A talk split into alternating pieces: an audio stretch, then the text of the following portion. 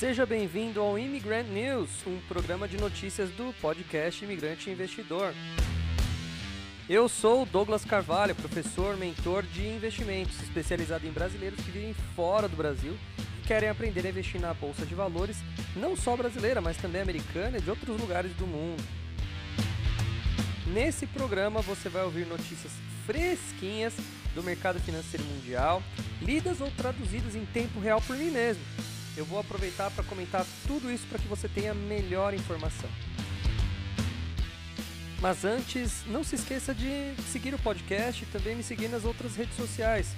No YouTube é youtube.com.br imigranteinvestidor, no Instagram é arroba investidorimigrante e no Facebook é facebook.com barra imigranteinvestidor.br.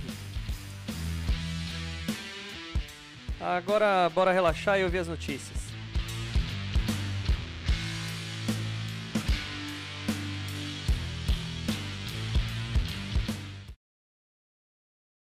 Bom dia, boa tarde, boa noite, meu querido imigrante, minha querida imigrante. Diretamente dessa terça-feira tribulada, depois de uma segunda em que o mundo parou, né? A Terra parou ontem, pelo menos parou de se comunicar. Três grandes plataformas de comunicação mundial, uh, o WhatsApp, o Facebook e o Instagram, pararam ontem, ficaram fora do ar e você provavelmente sentiu os efeitos. Eu senti gigantemente esse efeito ontem, Nossa Senhora, o desespero ontem pela falha do WhatsApp, principalmente que me causou prejuízos, né? Prejuízos. E aí tem gente que diz que a bolsa de valores é que é a única que oferece riscos. Para você ver como é mentira, cara. Risco existe em tudo quanto é lugar. Deixei ontem de trabalhar e me custou caro essa esse tropeço do Mark Zuckerberg no fio lá da, da tomada lá do Facebook. Tropeçou no fio, caiu a tomada lá, desligou o mundo inteiro. Aliás, já começo falando de uma coisa muito louca, né? Que é justamente a, o perigo, né? O perigo da, do monopólio, né? Do monopólio em cima de três produtos gigantescos sendo controlados por um país só, por um país não, por uma empresa só, né? Então isso daí é horrível, né? É horrível de se pensar, porque o, a gente está dependente, a gente vê como a gente ficou dependente né, nesse momento por causa de apenas um aplicativo, né? Olha que louco. Eu tô, vou ler uma notícia aqui do Poder 360, que é um site uh, que vai falar sobre essa ideia. Ações do Facebook caem quase 6% depois do problema de ontem. Ontem, às 3h50, a empresa tinha uma queda de 5,31 na Nasdaq, cotada a 324 doletas.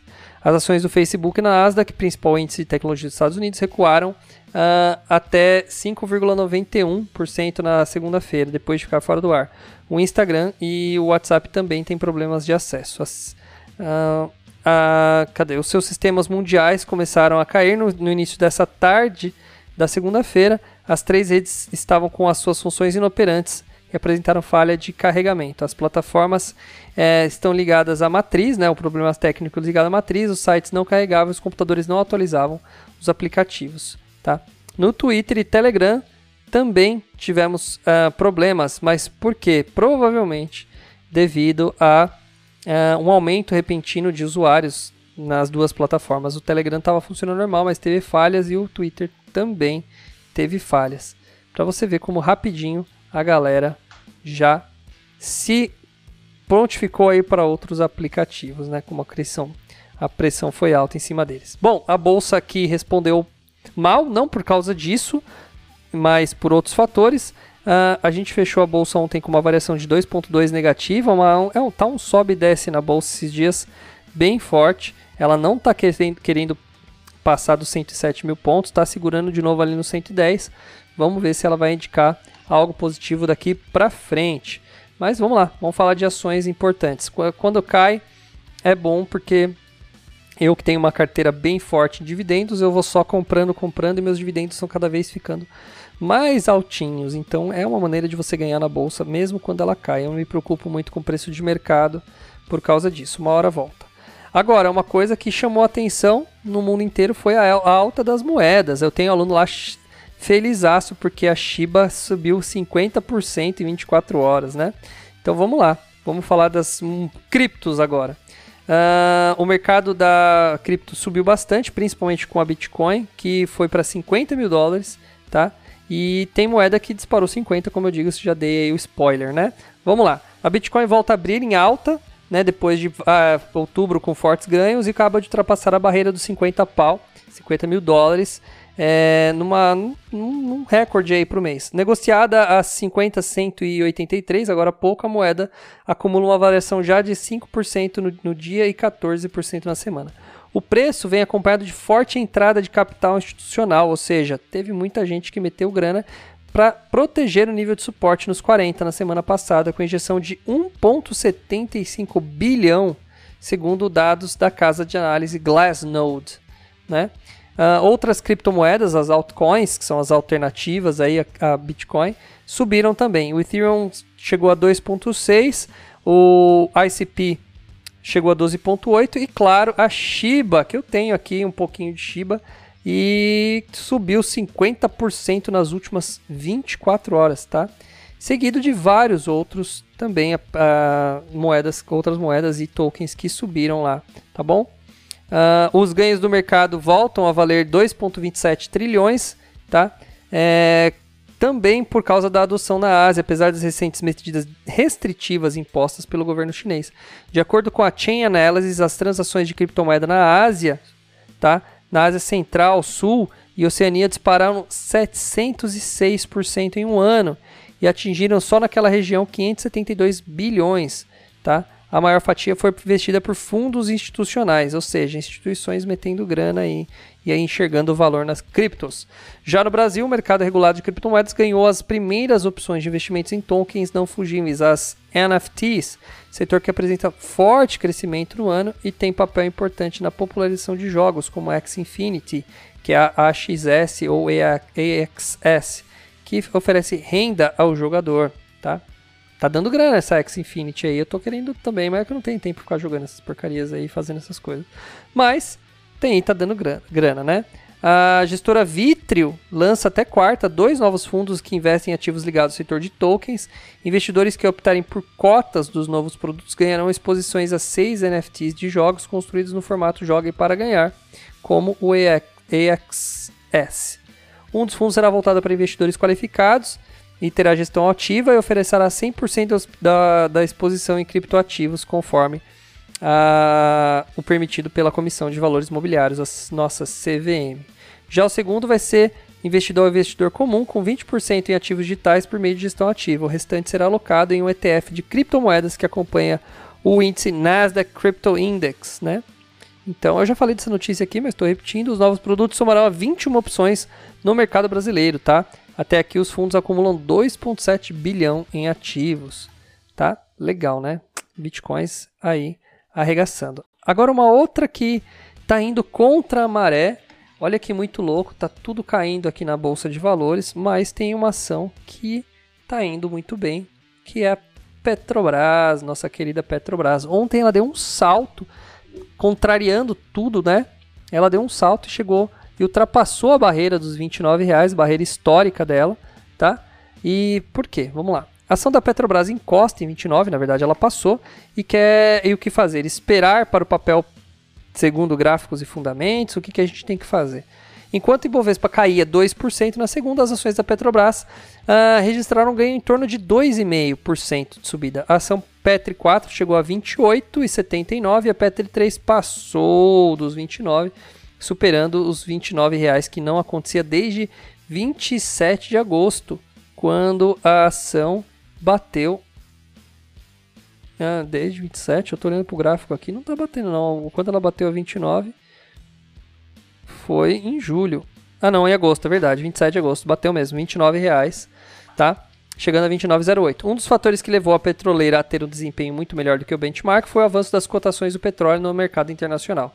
Subiu o petróleo lá, subiu aqui as ações. Hoje o barril do Brent se valorizou em 2,5 depois da Organização dos Países Exportadores de Petróleo e Aliados, a OPEP+, né, concordar em manter o ritmo de aumento na produção do petróleo em 400 mil barris por dia para o mês de novembro. Ou seja, o Brasil os países petroleiros vão aumentar, vão aumentar a produção aí de barris de petróleo. Alguns dos maiores clientes da OPEP, como Estados Unidos e a Índia, estavam pressionando o cartel para acelerar o ritmo de incremento na produção de combustível, para tentar segurar o preço, né? Bruno Komura, estrategista da Ouro Preto Investimentos, explica que as ações de empresas ligadas ao petróleo globalmente operam na contramão das bolsas, uma vez que as incertezas em relação à possibilidade da incorporadora chinesa Evergrande conseguir pagar suas obrigações continua depois da empresa ter a negociação de suas ações suspensas lá em Hong Kong. É, tô vendo que tá feio o negócio, né? Lá tá, o bicho tá pegando. Soma-se isso à resolução do Congresso dos Estados Unidos do problema do teto da dívida, tá? Referindo à possibilidade da paralisação do shutdown do governo americano se o legislativo não aprovar um aumento nos gastos que o executivo pode ter esse ano. Ah, nossa, parece que eu já vi essa história em algum lugar, algum país tupiniquim aqui.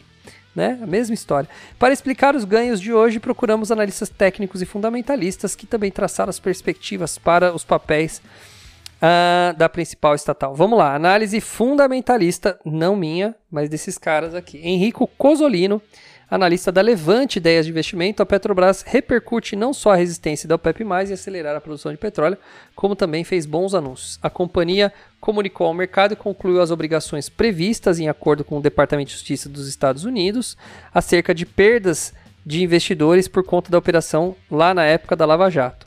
O assunto está encerrado, virando a última página, uma história ruim para a empresa naquela época. Fora isso, o analista da Levante ressalta que foi bem recebida no mercado a declaração de Roberto Campos Neto, presidente do Banco Central, dizendo que foi mal interpretado quando disse que os preços da Petrobras mudam mais rápido do que o repasse de combustíveis no exterior. Isso era um sentido positivo de dizer que nós somos mais economia de mercado, justificou-se. Completando as notícias positivas para os fundamentos da empresa, Cosolino lembra que a estatal anunciou a venda da participação de 20% que detém da Petrobras America Inc na MP Gulf of Mexico, petroleira que possui campos offshore no, no Golfo do México, do México, reafirmando que segue sua política de preços e de desinvestimento de forma independente, comenta o analista. Por outro lado, Bruno Komura aponta que não considera como ideal o posicionamento em Petrobras para exposição ao cenário de valorização dos preços do petróleo. Posicionamento agora também não recomendo.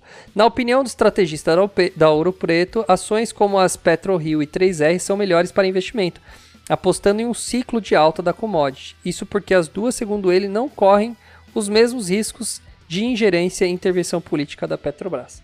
Vale lembrar que a crescente alta do petróleo deve pressionar a inflação, argumenta o estrategista.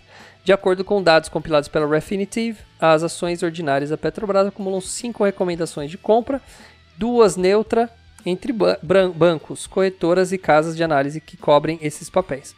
O preço-alvo do médio estimado para a ação é de R$ 34,00, o que representa uma variação de 15% sobre o nível atual do papel. Já as ações preferenciais têm 10 recomendações uh, de compra e duas neutra, com o preço uh, alvo médio projetado de, de R$ 33,30, que equivale a uma valorização de 15% sobre o fechamento de hoje. Tá? Agora vamos na análise técnica, que eu não sei por que existe, mas para longo prazo, mas vamos lá, né? Segundo Gilberto Coelho, analista técnico da XP, a Petrobras está em tendência de alta no gráfico semanal por médias móveis e está perto de romper o topo triplo nos 29, que abriria um caminho para o teste de projeções de Fibonacci nos 33 ou 37. Ah, tá, topo triplo, tá, faz, tem lógica fundos levemente ascendentes. É, não sei, viu? Não sei. Já o suporte do papel, pontos abaixo do preço atual, nos quais a ação costuma encontrar muitos investidores dispostos a comprar mais próximos de 26 e 23. Giba comenta que esses níveis ainda estão dentro da tendência principal de alta, de modo que mesmo se a ação cai até uh, esse preço, eles, uh, eles poderão ser considerados apenas uma correção dentro da tendência. Ou seja, não há necessidade de vender quando os suportes forem atingidos. Gente, vender quando o suporte for atingido? Ai meu Deus, por isso esse povo perde dinheiro. Somente teria sinal de reversão para baixo em caso de fechamento abaixo dos 18,70, completo analista, que eu acho muito pouco provável, a não ser que tenha alguma outra, algum outro motivo. Olha, análise técnica, ela não explica por quê. Ela tudo bem, eu já entendo as reversões, é claro, fiz vários cursos de análise técnica, mas vou falar uma coisa para você. Uh, Petrobras, ela é muito operada em notícias. Pode ver, eu tenho Petrobras, estou posicionado com 20 reais na Petrobras. Tá 29, ou seja, estamos falando aqui de mais de 30% de lucratividade. Tá bom, né? É, é que não é 20, não é 20 redondo, é, eu tô com 20 e pouco. Então, estamos falando de uma lucratividade aí de 30 e poucos por cento.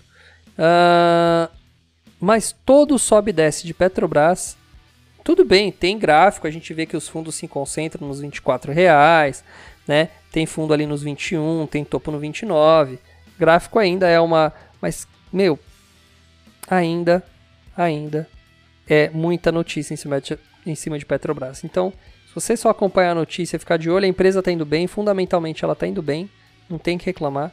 Então é a notícia que vai levar o preço da ação aí. Agora, no longo prazo, é claro, é uma boa empresa porque ela está indo muito bem. Bom, ontem eu falei bastante de Oi, bastante de Oi, mais da metade acho que do, do meu programa de ontem foi de Oi, mas tem mais uma noticinha rápida da Oi aqui. O Conselho de Administração da Oi aprovou uma proposta de venda de imóvel em Brasília por 100 milhões de reais. O imóvel tem uma área de terreno aproximadamente de 152 mil metros quadrados e a área construída de 34 mil metros quadrados, informou a empresa. A proposta foi feita pela DFC, ou DFC, Empreendimentos e Participações, e Meirelles Mascarenhas Empreendimentos Imobiliários. Esses caras juntos fizeram oferta e eles aceitaram vender por 100 milhões de reais. Tá? Interessante, se, é uma, se era uma coisa que não estava sendo usada, é bom fazer isso. Outra coisa, agora notícia de ações específicas, a XP iniciou a cobertura do setor de telecomunicações no Brasil, com a recomendação da compra da Unifique e a BrisaNet, que a BrisaNet, uma concorrente da Oi aí, inclusive foi uma ação que eu comentei bastante ontem, e tem bastante aluno meu que está entrando nela, com preço-alvo de R$ 13,00 para Unifique e 17 para BrisaNet. Aspas para a corretora. As recomendações são apoiadas principalmente por perspectiva positiva para o setor de provedor de serviços de internet brasileiro, forte dinâmica de, cre de crescimento, execução operacional de alto nível em ambas as empresas, traduzindo em maior rentabilidade e margem. Em suma, unifique a nossa escolha preferida no setor, dado o risco de retorno atraente nos múltiplos atuais, apontam os analistas da XP. Eu mesmo estava conversando com o Jonas aqui e, ele e eu falei para ele que realmente eu acho, eu acho não, eu tenho certeza, mas eu vou começar uma posição um grupo, uma posição de carteira, tá? Somente empresas deste ramo de tecnologia de provedor de internet. Claro, a coisa só tende a aumentar, cair não vai acontecer isso. São empresas que estão relativamente baratas, dado o seu preço, não porque custa 13, mas relacionado ao preço de mercado no geral, estão baratas e tem grande uh, potencial de crescimento, principalmente nas áreas onde atuam, que é onde a internet ainda não está tão bem estabelecida, principalmente a internet fibra ótica. Então, fica a dica aí, Unifique e BrisaNet como boas oportunidades de compra. MRV, o Itaú elevou a recomendação do MRV para Outperform, que é aquela média acima, né? do mercado, com preço-alvo de R$ 21,40 lá para 2022. Estamos atualizando nossas estimativas para as empresas do segmento voltadas para baixa renda e reiteramos nossa preferência por esse segmento. Os analistas consideram que o novo aumento do preço das matérias-primas parece improvável. As linhas principais das empresas estão preparadas para um crescimento decente após seus ganhos de participação no mercado de programa, como Casa Verde e Amarela, e também novas diretrizes da da CVA, da, da, Casa Verde e Amarela, são suscetíveis para criar alguns ventos favoráveis, e eles destacam a resiliência da demanda no universo de baixa renda, diante de uma perspectiva desafiadora. O que, que ele quer dizer? Que mesmo com o povo indo mal, a galera está comprando casa ainda, tá bom? Bom, continuando, Eletromídia. A Eletromídia concluiu a aquisição da Noalvo, startup brasileira focada no setor Out of Home, empresa que é provedora de uma plataforma que conta com um sistema de planejamento de campanhas que cruza dados geolocalizados de dispositivos móveis com os pontos físicos de mídia e de forma que é possível determinar os endereços para se anunciar considerando um determinado público-alvo, tá? proporcionado dados e métricas para, com, para os anunciantes. O valor da operação não foi informado. Tá? Segundo a Segundo a companhia, a transação trará sinergia importante que a Eletromídia poderá alavancar suas vendas com a expansão da presença em sua base atual de clientes, através de uma melhor experiência de planejamento, venda e pós-venda. No alvo será imediatamente integrada a Eletromidia. Os fundadores permanecem na companhia, beneficiários de um plano de stock option de longo prazo, com foco no desenvolvimento da plataforma tecnológica de vendas da Eletromidia. Para quem não sabe, a Eletromidia é LMD3, tá? Mais tecnologia. Hoje vai ser enxurrada de tecnologia. A Local Web informou ter celebrado o contrato de compra e venda para aquisição da totalidade do cap capital social da Squid.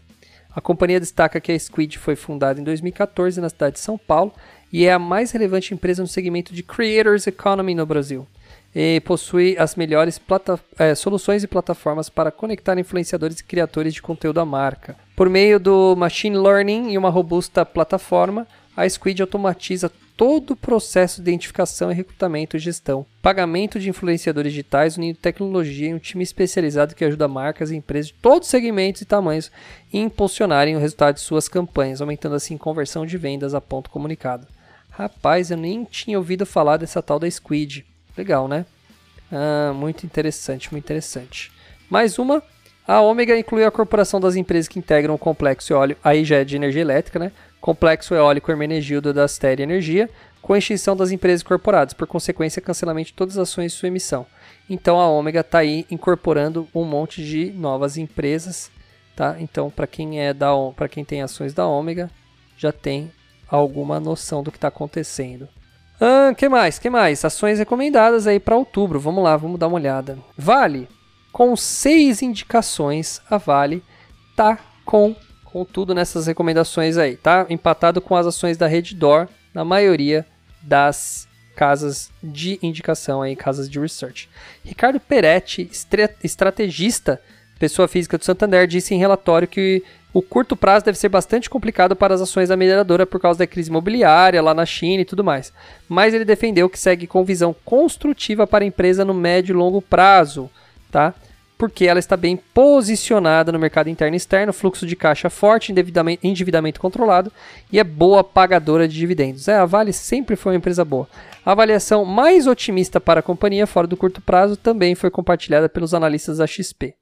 Em relatório, eles pontuaram que a desaceleração das atividades de manufatura em meio à crise energética na China e os cortes de produção do aço impulsionaram o recuo no preço médio do minério de ferro. Mas Segundo especialistas da XP, a companhia segue apresentando forte geração de caixa. Outra empresa que vem muito forte é a Reddor, tá? Que reúne 58 hospitais, tá? E eles uh, enxergam como uma companhia vem se destacando por, com a volta dos procedimentos médicos seletivos, que também são mais rentáveis e pela aceleração de taxa de ocupação dos hospitais, que atingiu patamares melhores do que os pré-pandemia. Outro ponto em destaque na avaliação do especialista da ativa é que está no fato de que efeitos gerados pelos problemas financeiros da incorporadora chinesa Evergrande e demais eventos como a retirada de estímulos dos Estados Unidos não possuem correlação com alguma, alguma com os resultados da rede DOR. O crescimento orgânico e inorgânico da rede tem chamado a atenção de, dos analistas, tá? Para executivos da casa, as aquisições feitas entre outubro de 2020 e junho de 2021 ajudaram a adicionar quase 2 mil leitos ao grupo, além que a rede adquiriu participações em novos estados. Tá? Uh, outra que agora começou a participar da, da, das, das recomendações é a B3. Tá? Ela agora tem quatro recomendações de quatro casas que estão colocando ela como um bom momento para compra. Tá? Ainda que o ciclo de aumento de juros possa causar preocupação, Analistas da Ágora disseram que os níveis atuais de avaliação fornecem alguma proteção com relação a esse cenário. Segundo os executivos, a empresa está descontada em relação aos pares globais e pode oferecer, de acordo com as projeções da casa, um dividend yield de 5,8% em 2022. É, eu acho baixo. Peretti do Santander diz que também mantém visão construtiva para a empresa, ainda que o cenário seja mais delicado para a companhia no curto prazo. No relatório, o especialista defendeu que tanto o risco de um novo concorrente no Brasil quanto a contingência ou da alta Selic já foram precificados pelo mercado. Apesar de seguir otimista com a companhia, a analista optou por reduzir o preço-alvo das ações de 24 para 22 até o final deste ano. Tá? Legal, legal. Ações da P3 voltando à normalidade. Bom, é isso aí. Notícias boas hoje, hoje para hoje.